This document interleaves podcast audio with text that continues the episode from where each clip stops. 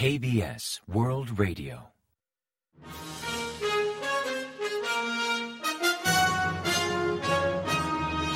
Informativo de KBS World Radio.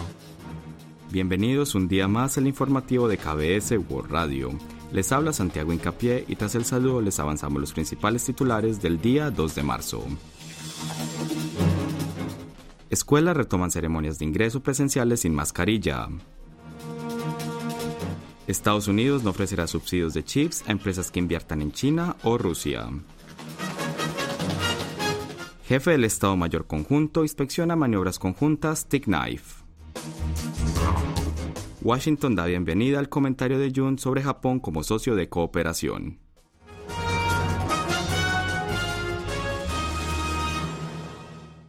Y tras el avance de titulares les ofrecemos las noticias.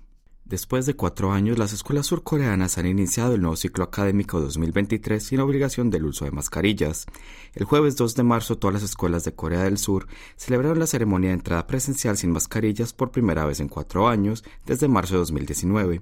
Pues en 2020, cuando brotó la pandemia del COVID-19, se optó por una ceremonia virtual, mientras que en 2021 y 2022 volvieron las ceremonias presenciales, pero con mascarillas y estrictas pautas de distanciamiento social.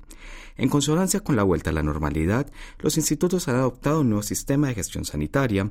En particular, han flexibilizado el registro de autodiagnóstico por aplicación. Si bien hasta ahora todos los alumnos y profesores estaban obligados a realizar una prueba de autodiagnóstico y registrar el resultado por una aplicación, a partir de ahora solo recomendarán esta medida a aquellos que se presenten síntomas sospechosos o aquellos que hayan sido sometidos a una prueba PCR. Así también han suprimido la obligatoriedad de medir la temperatura corporal en la entrada de la escuela o de instalar paneles protectores en los comedores. Asimismo, los alumnos ya no tendrán que usar la mascarilla en la escuela, si bien su uso seguirá siendo obligatorio en los autobuses escolares. El gobierno estadounidense ha anunciado los criterios a evaluar a la hora de ofrecer subsidios a empresas que invierten en el sector de semiconductores. Según el Departamento de Comercio de Estados Unidos, Washington destinará un total de 39 mil millones de dólares, unos 50 billones de wones, en ayuda a aquellas empresas que invierten en el sector de chips dentro de Estados Unidos. En particular, la cartera enfatizó que considerarán el nivel de contribución a los intereses de Washington para elegir las empresas beneficiarias del subsidio, además de evaluar los detalles de sus planes de inversión. Asimismo, informó que si las ganancias de las empresas superan las previstas, el gobierno utilizará esa parte excedente para invertir en la investigación y desarrollo de semiconductores y también dejó claro que no ofrecerán subsidios a aquellas empresas que aumenten su red de producción en China o Rusia. La normativa inquieta a empresas surcoreanas con bases productivas en China o que exportan semiconductores a ambas superpotencias, al no poder renunciar a ninguno de esos mercados. Samsung Electrónica produce el 40% de sus memorias Flash NAND en la fábrica de Xi'an, en China. En tanto, SK Hynix fabrica la mitad de sus memorias DRAM y el 20% de sus memorias Flash NAND en el gigante asiático. El jefe del Estado Mayor Conjunto surcoreano Kim Sung-kyun inspeccionó el 27 de febrero las maniobras conjuntas de operaciones especiales entre Seúl y Washington. Bautizadas como TIG Knife, estas maniobras están en marcha desde principios de febrero para mejorar la capacidad combinada de las tropas surcoreanas y estadounidenses para penetrar en territorio enemigo con refuerzo aéreo y realizar operaciones especiales, incluyendo ejercicios CAS o apoyo aéreo inmediato, control aéreo, respuestas a crisis humanitarias y rescate de rehenes. Por primera vez, la Fuerza Aérea estadounidense ha movilizado el AC-130J, que a diferencia de los cazas y los bombarderos, es un avión cañonero modificado para operaciones de fuerzas especiales, además de su aeronave de combate multimisión MC-130J. Durante la visita, Kim destacó la importancia de dichas maniobras para realizar ataques precisos contra las instalaciones esenciales del enemigo, así como para optimizar las operaciones combinadas en tiempos de guerra. Asimismo, ordenó aprovechar los ejercicios para desarrollar la capacidad necesaria para ejecutar con éxito cualquier misión que le sea asignada ante las amenazas nucleares de Corea del Norte. La inspección in situ del jefe militar surcoreano se produce en medio del aumento de provocaciones balísticas por parte de Corea del Norte, en protesta al inminente ejercicio de gran escala Freedom Shield que prevén realizar Corea del Sur y Estados Unidos a mediados de este mes. El Departamento de Estado estadounidense ha destacado el discurso del presidente Yoon Song-yeol por el aniversario del movimiento independentista primero de marzo, concretamente la parte en la que se refirió a Japón como un socio de cooperación con el que comparten los mismos valores universales.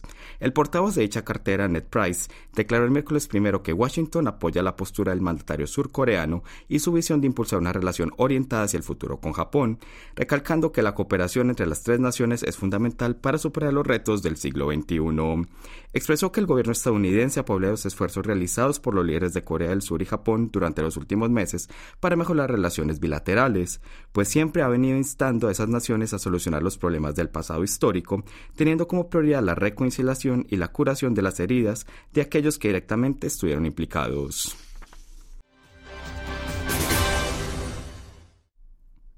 El presidente Yoon Song-yeol firmó la revisada ley de organización gubernamental para su promulgación el jueves 2 por la tarde en un acto presencial, en vez de proceder a ello mediante el sistema de firma electrónica como es habitual. Al respecto, las autoridades relacionadas explicaron que decidieron organizar un acto así para expresar debidamente el respeto y el agradecimiento que el pueblo coreano siente hacia las personas que se sacrificaron por la libertad y la democracia de Corea del Sur. Agregaron que esto es necesario considerando que uno de los ejes centrales de la reforma de la ley de organización gubernamental es elevar el rango al Ministerio de Asuntos Patriotas y Veteranos. Además, conforme a la ley, se creará una agencia exclusiva para ciudadanos en el exterior, con el objetivo de brindar un apoyo más eficiente e integral a los cerca de 7,5 millones de coreanos que residen fuera del país. La producción industrial aumentó en enero después de tres meses, sin embargo el consumo retrocedió por tercer mes consecutivo. Según la Oficina Nacional de Estadística, el índice de producción industrial marcó el mes pasado 109,7 puntos, disfrutando de un aumento intermensual del 0,5%, gracias a la mejora de los sectores minero manufacturero, constructor y servicios. La producción industrial mermó en octubre y noviembre de 2022 para ni aumentar ni disminuir en el último mes de ese año y finalmente crecer sutilmente en enero de 2023. El consumo en cambio decreció por tercer mes consecutivo, exactamente un 2,1% respecto a diciembre, mientras que la inversión en equipos y maquinaria descendió un 1,4%. El ministro Han Duk-soo anunció que promoverá la creación del empleo mediante una reforma laboral, enfatizando que los apoyos fiscales tienen un efecto limitado.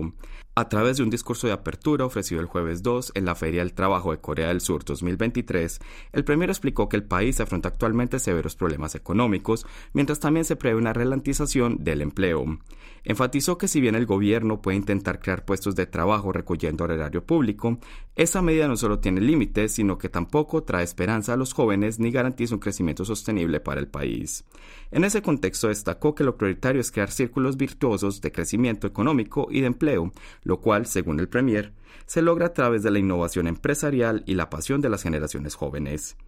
Así anunció que el gobierno apostará por una política de empleo juvenil que fomente ese círculo virtuoso, teniendo como eje principal la reforma laboral para garantizar un salario digno y un horario laboral más flexible que fomente tanto el rendimiento de los empleados como también el descanso. Asimismo, prometió flexibilizar y promover la eficiencia del mercado laboral para crear un nuevo motor de crecimiento e innovar en la estructura industrial del país, además de levantar las regulaciones que impiden el crecimiento de nuevas industrias y la inversión empresarial. Ahora pasamos a ofrecerles el pronóstico del tiempo. Para el viernes 3 se espera un día despejado en todo el país, aunque la diferencia térmica entre el día y la noche podría llegar hasta 15 unidades. La temperatura mínima marcará entre 7 grados bajo cero y 3 grados centígrados en la mañana y la máxima entre 9 y 17 grados centígrados por la tarde. La calidad del aire será buena en todo el país, salvo al oeste de Gangwon y en Gyeongsang del norte, donde se prevé alta concentración de macropartículas durante la noche. Asimismo, se prevé que persistirá la sequedad ambiental a lo largo del país, por lo que las autoridades han recomendado extremar las precauciones precauciones contra incendios. Y a continuación comentamos los indicadores económicos. El COSPI, el índice general de la bolsa surcoreana, cerró el jueves 2 en 2.427,85 puntos, tras ganar un 0,62% respecto al martes. En cambio, el COSDAC, el parque automatizado, perdió un 0,56% hasta culminar la sesión en 787,19 unidades. En el mercado de divisas, la moneda surcoreana se apreció frente al estadounidense, que perdió 7 unidades respecto al martes, hasta cotizar a 1.315,6 wones por dólar al cierre de operaciones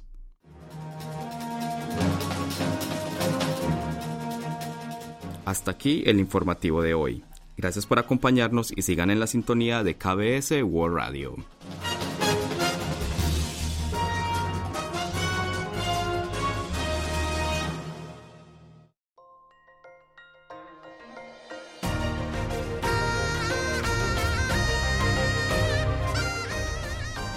Acaban de escuchar el podcast de KBS World Radio.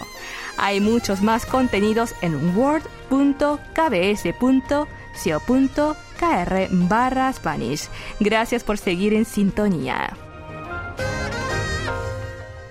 KBS World Radio.